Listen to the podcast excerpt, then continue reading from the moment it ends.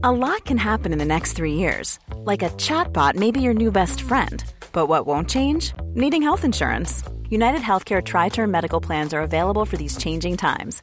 Underwritten by Golden Rule Insurance Company, they offer budget friendly, flexible coverage for people who are in between jobs or missed open enrollment. The plans last nearly three years in some states, with access to a nationwide network of doctors and hospitals. So, for whatever tomorrow brings, United Healthcare Tri Term Medical Plans may be for you. Learn more at uh1.com. There's never been a faster or easier way to start your weight loss journey than with PlushCare. PlushCare accepts most insurance plans and gives you online access to board-certified physicians who can prescribe FDA-approved weight loss medications like Wigovi and Zepbound for those who qualify. Take charge of your health and speak with a board-certified physician about a weight loss plan that's right for you. Get started today at plushcare.com slash weight loss. That's plushcare.com slash weight loss. plushcare.com slash weight loss.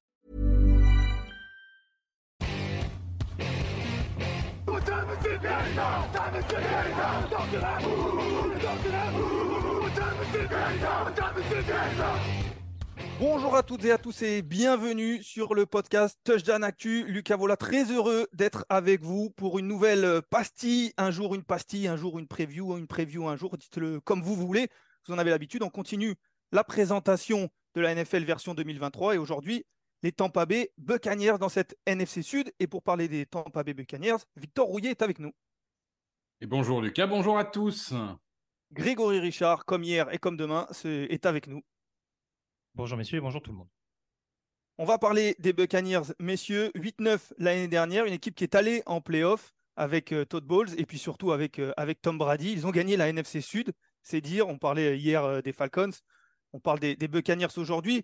On va parler rapidement de ce qui s'est passé, des mouvements, notamment du côté, des Buccaneers, parce qu'il y en a eu un gros. Je l'ai dit, Tom, euh, Tom, Brady pardon, est parti pour de bon cette fois-ci, la retraite pour de bon pour lui. Baker Mayfield est arrivé, Chess Edmonds aussi, Matt euh, Failer sur la ligne offensive est arrivé, Greg Gaines, Anthony Nelson, Ryan Neal sont arrivés euh, défensivement. On a gardé Jamel Dean, le cornerback. La volonté David aussi a été prolongée. Et puis du côté des départs, il y a eu pas mal de départs. Tom Brady, Julio Jones, Breshad Perryman, Cameron Brait, Leonard Fournette, Giovanni Bernard, Sean euh, Murphy Bunting, Akimix, Mike Edwards, Karl Nassib, Blaine Gabert. Voilà, beaucoup de noms qui sont partis. Et pourtant, dans cette équipe, il y a encore beaucoup de joueurs qui étaient là la saison passée. Il y a aussi beaucoup de joueurs qui étaient là en 2020 lors du, titre. Est-ce que, messieurs, Victor, est-ce qu'on est sur une année de, transition, de reconstruction du côté des Buccaneers ou pas tant que ça? Parce qu'on a tendance à le dire vu que Tom Brady est parti. Mais est-ce que finalement, c'est pas tant une année de reconstruction que ça?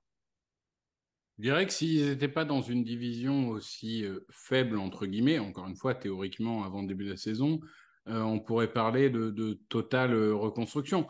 Après, la, réalité est que, oui, on va, on va en parler, ils ont des points forts qui fait qu'ils peuvent peut-être rêver à mieux.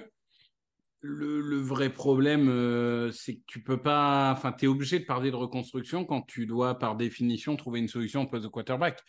Ça reste quand même la base de ton jeu donc euh, oui, je dirais une reconstruction, mais une reconstruction qui ne voudra pas forcément dire une ribambette de défaite. Grégory, est-ce qu'on peut s'entendre euh, sur le terme transition peut-être plus que reconstruction, parce que j'insiste, mais c'est vrai que certes, il n'y a plus de quarterback, mais en même temps, quand on parle de reconstruction, on imagine peut-être qu'on va euh, dégager, si je peux me permettre l'expression, beaucoup de joueurs. On a par exemple gardé Lavante David, qui est un très bon joueur, mais on l'a gardé, on n'a pas fait un grand ménage du côté des Buccaneers.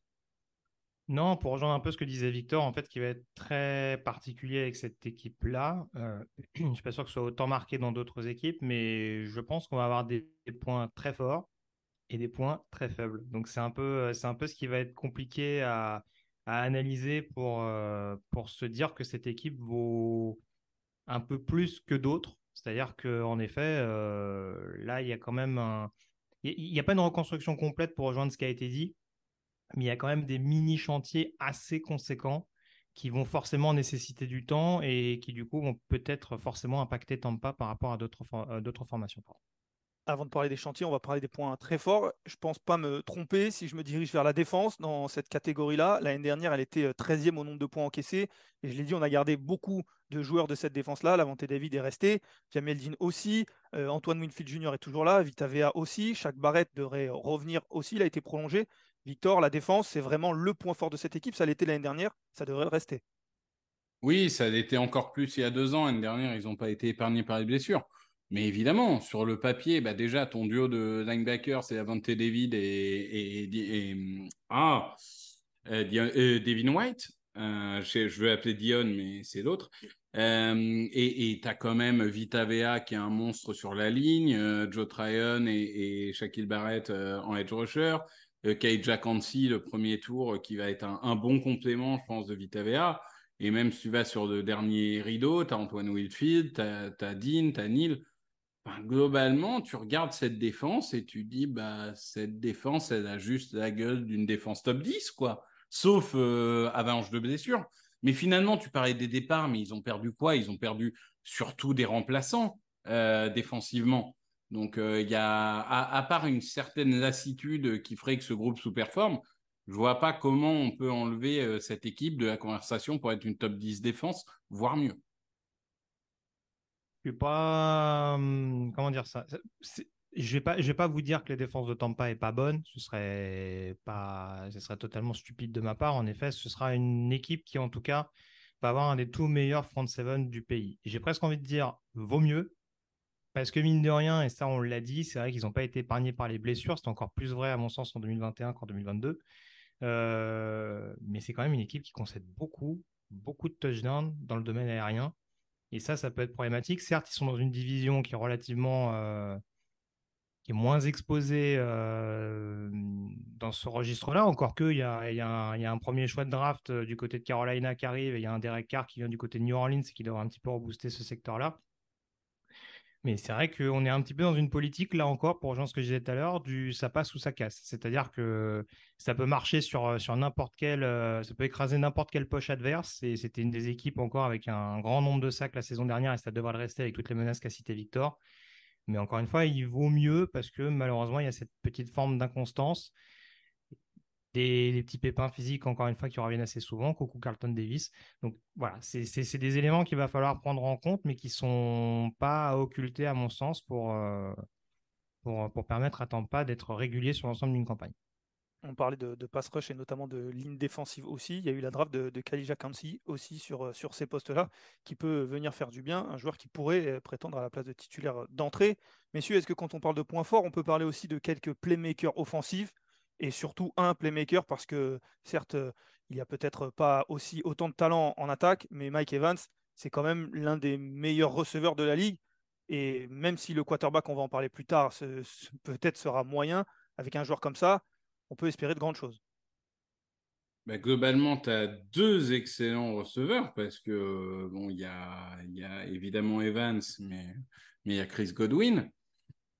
Le problème, c'est qu'en attaque, je vais être un peu cash directement, mais il n'y a que ça qui me rassure. Euh, il n'y a que ça qui me rassure. La ligne, qui était quand même une force historiquement. Alors, il y a Tristan Wirfs, qui est un excellent euh, left tackle. Mais euh, après, il y a, quoi autour? Ryan Jensen, il revient de blessure, on ne sait pas dans quel état il va être. Et derrière, c'est des failers, des Mook et des Godeki c'est des, des, joueurs corrects, mais enfin, c'est quand même pas euh, aujourd'hui ultra rassurant. Donc finalement, moi, le poste de tight end me rassure pas, la ligne me rassure pas, running back ça me rassure pas, quarterback ça me rassure pas. Bah oui, il y a des receveurs, mais il y a un peu que ça. Oui, parce que parlait, on parlait des points forts. Il y a les receveurs. En effet, il y en a, il y en a deux. Pour parler des points faibles, on va se diriger vers l'attaque. Grégory, euh, rien ne rassure Victor. En effet, c'est pas très rassurant. Si tu devais sortir peut-être euh, le groupe qui t'inquiète le plus? Pour ma part, c'est les running backs, hein, parce que l'année dernière, le, jeu au sol a été très compliqué. Et alors, plus, ouais, on va dire, on va parler de jeu au sol plus que de running back. Et on a Fournette est, parti, on, essaye de faire confiance à White, mais c'est inquiétant. Ben c'est ça, tu as peut-être pratiquement tout dit, mais en soi, euh, moi, j'ai rien contre le fait. En effet, on peut pas avoir un Tom Brady tous les ans. À un moment donné, il faut bien qu'il arrête. Et, euh, euh, et, certes, euh, voilà, il y a peut-être un peu moins de joueurs stars qui sont motivés à rejoindre Tampa maintenant que Brady n'est plus là. J'ai rien contre Baker Mayfield ou encore Keltras, mais déjà c'est mauvais signe qu'aujourd'hui on ne sache toujours pas, alors on enregistre euh, l'émission en tout cas, qui sera le quarterback numéro un. Ça en dit long actuellement sur le fait que Baker Mayfield soit arrivé en tapant du poing sur la table du côté de la Floride. Mais c'est vrai que ce qui est problématique, et tu le disais, c'est que le jeu au sol était déjà très mauvais l'année dernière euh, ce qui arrivait à compenser Brady et le jeu aérien. Là, si on a un quarterback qui est un peu plus en délicatesse cette année, s'il n'y a aucun jeu au sol pour pouvoir l'épauler de nouveau, bah, je suis pas sûr que le résultat soit aussi concluant que l'année dernière, une année où ils font quand même 8 victoires, 9 défaites et où ils se qualifient en playoff uniquement grâce à la faiblesse de la division. Donc euh, malheureusement, je te rejoins totalement. Oui, ce backfield offensif pour moi est peut-être sur le papier, j'entends bien, euh, un des pires du pays. Je, vais essayer peut-être de me faire l'avocat du diable. Victor, avec euh, l'arrivée de Dave Canales, le nouveau coordinateur offensif, qui devrait changer de système et notamment de, système euh, sur les jeux de, course, est-ce que ça peut changer quelque chose? Est-ce que ça peut donner un petit espoir? On est toujours euh, aussi inquiet. moi, je, enfin, quand, quand, je vois Rashad White ou Chase Edmonds, je veux dire, encore une fois, pardon, hein, mais dans une équipe qui a une grosse ligne, ça suffit. Mais moi, je fais partie des gens qui pensent que la performance d'un running back, c'est 80% la performance de la ligne. Et c'est toujours pareil. Il va falloir, pour que cette attaque fonctionne, il va falloir une ligne au niveau. Sur des running backs, oui, on pourrait avoir mieux, mais en soi, Rashad White, il a quand même montré des petits signes sympathiques l'année dernière. Donc autant lui laisser sa chance. C'est pas comme si de toute façon ils avaient un million d'autres opportunités. Messieurs, où est-ce qu'on met Todd Bowles dans cette histoire? On n'en a pas parlé, le, coach de cette équipe qui euh, fait sa deuxième saison du côté de Tampa Bay. On l'a dit, ça n'a pas été forcément très rassurant l'année dernière. Il y a beaucoup de monde dans le staff qui ont changé. Ce n'est pas toujours euh, un, point, euh, un point fort pour un coach. Hein. Quand il y a beaucoup de monde dans le staff qui change, c'est un peu un, point inquiétant. Est-ce qu'il est sur la sellette? Et puis surtout, où est-ce qu'on le met? Est-ce qu'on le met dans les points forts, les points faibles, les facteurs X, puisque c'est l'exercice ici? Moi, je... Pardon, mais pour moi, l'année dernière, ils sont allés en playoff malgré Todd Bowles, en fait. Donc, euh, il, va falloir que clairement, en fait, on, avait un coordinateur offensif qui était plutôt, euh, on va dire, aimé, etc., du vestiaire. On vire tout le monde en disant que c'était le problème. Bon, euh, là, d'accord, tu as mis tes mecs aux commandes, mais il faut qu'il y ait résultat derrière. Et je suis Todd Bowles, quand même, on l'a vu maintenant un petit peu quand même en tant que coach principal. Autant c'est un excellent coordinateur, aucun problème avec ça, autant en coach principal, ça a toujours été difficile. Et, je dois avouer que moi, c'est le truc qui me, me rassure pas du tout sur cette équipe. C'est Todd Bowles. Donc je, dirais que oui, c'est un facteur X par nature, mais d'instinct, j'ai envie de mettre en faiblesse. Grégory, pour toi, Todd Bowles, euh, c'est pas l'homme idoine. Est-ce que ça fait partie de ces, coachs qui n'arrivent pas à passer le cap entre les coordinateurs offensifs très bons et les, coachs principaux moyens? Bah, c'est ça. Et puis, à mon sens, il est un peu dans la même situation qu'un Denis Allen à New Orleans, par exemple. C'est-à-dire qu'il arrive dans les, dans les chaussons d'un ancien coach avec notamment une attaque euh, très identifiée. Et on se rend compte que bah, cette attaque, alors on parlait du, du, jeu aérien notamment et des receveurs à plus de milliards l'année dernière, mais c'est vrai qu'on voit malgré tout que le, secteur offensif, je vais y arriver, euh, a quand même un petit peu régressé. On a tiré les conclusions parce que du coup, Byron Leftwich, l'ancien coordinateur, est parti. On a Dave Canales, notamment, qui a, qui, a, encadré pendant de nombreuses années Russell Wilson à Seattle, qui arrive pour sa première expérience de coordinateur offensif. À mon sens, pour répondre à ta question, alors, J'aurais du mal à aller jusqu'à point fait parce qu'en effet, malheureusement, l'échantillon n'est euh, pas totalement satisfaisant, notamment de ce qu'on a vu chez les Jets. Et là, pour l'instant, c'est pas c'est pas foufou non plus. Mais clairement, il est sur une saison all-in où si ça fonctionne pas mieux, encore une fois, dans cette division qui reste relativement prenable malgré tout, bah, c'est pas impossible en effet que les dirigeants se décident à changer de head coach.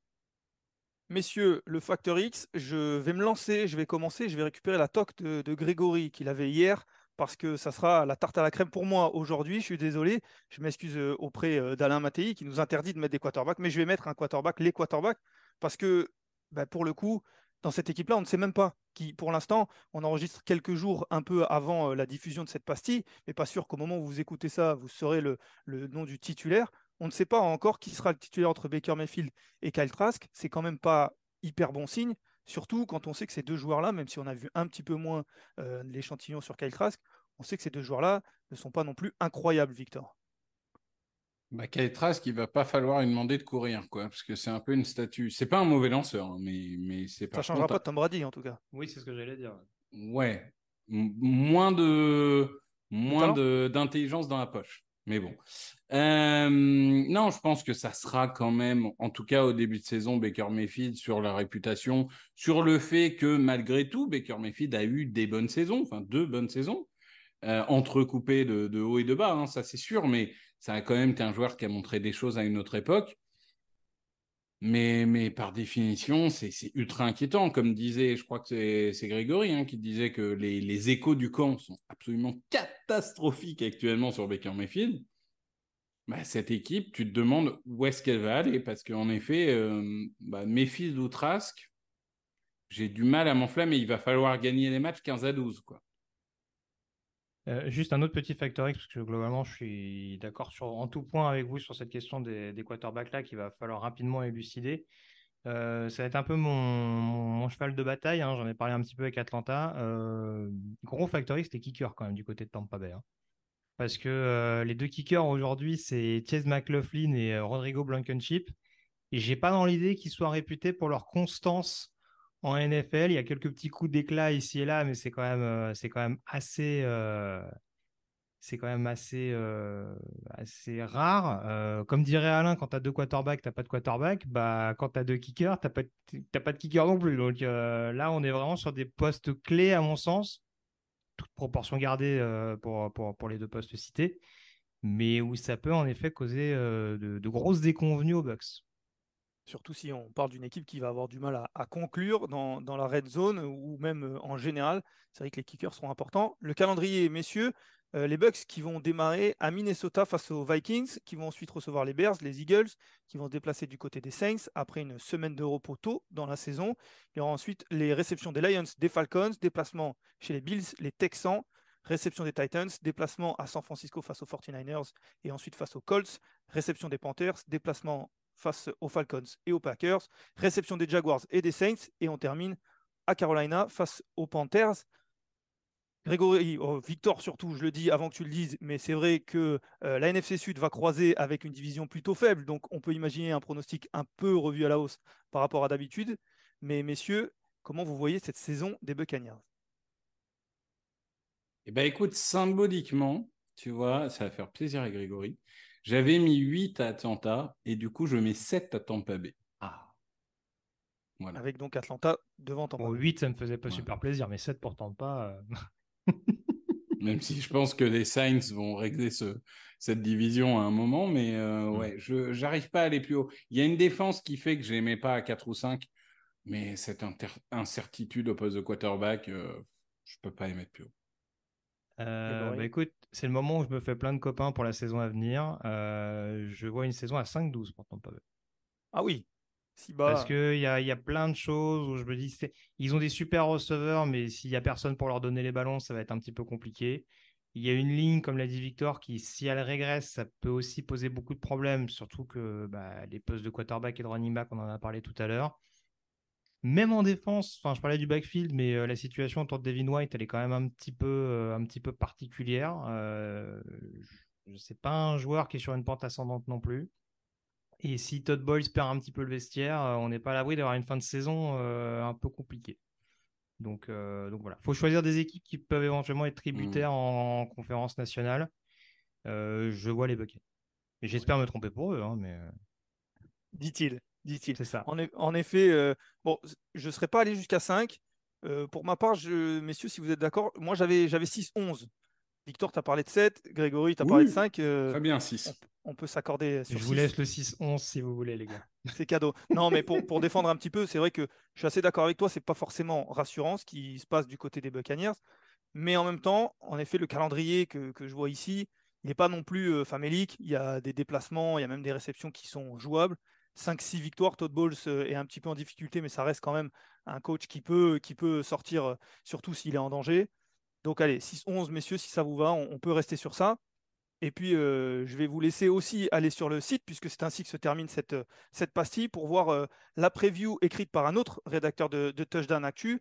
Quant à nous, on se retrouve dès demain, messieurs. On va parler d'une autre ancienne équipe de Tom Brady. On va parler des Patriots. Là aussi, il y aura beaucoup de choses à dire. Vous, vous nous retrouvez sur tous les réseaux sociaux de Touchdown Actu. On se dit à demain. Ciao, ciao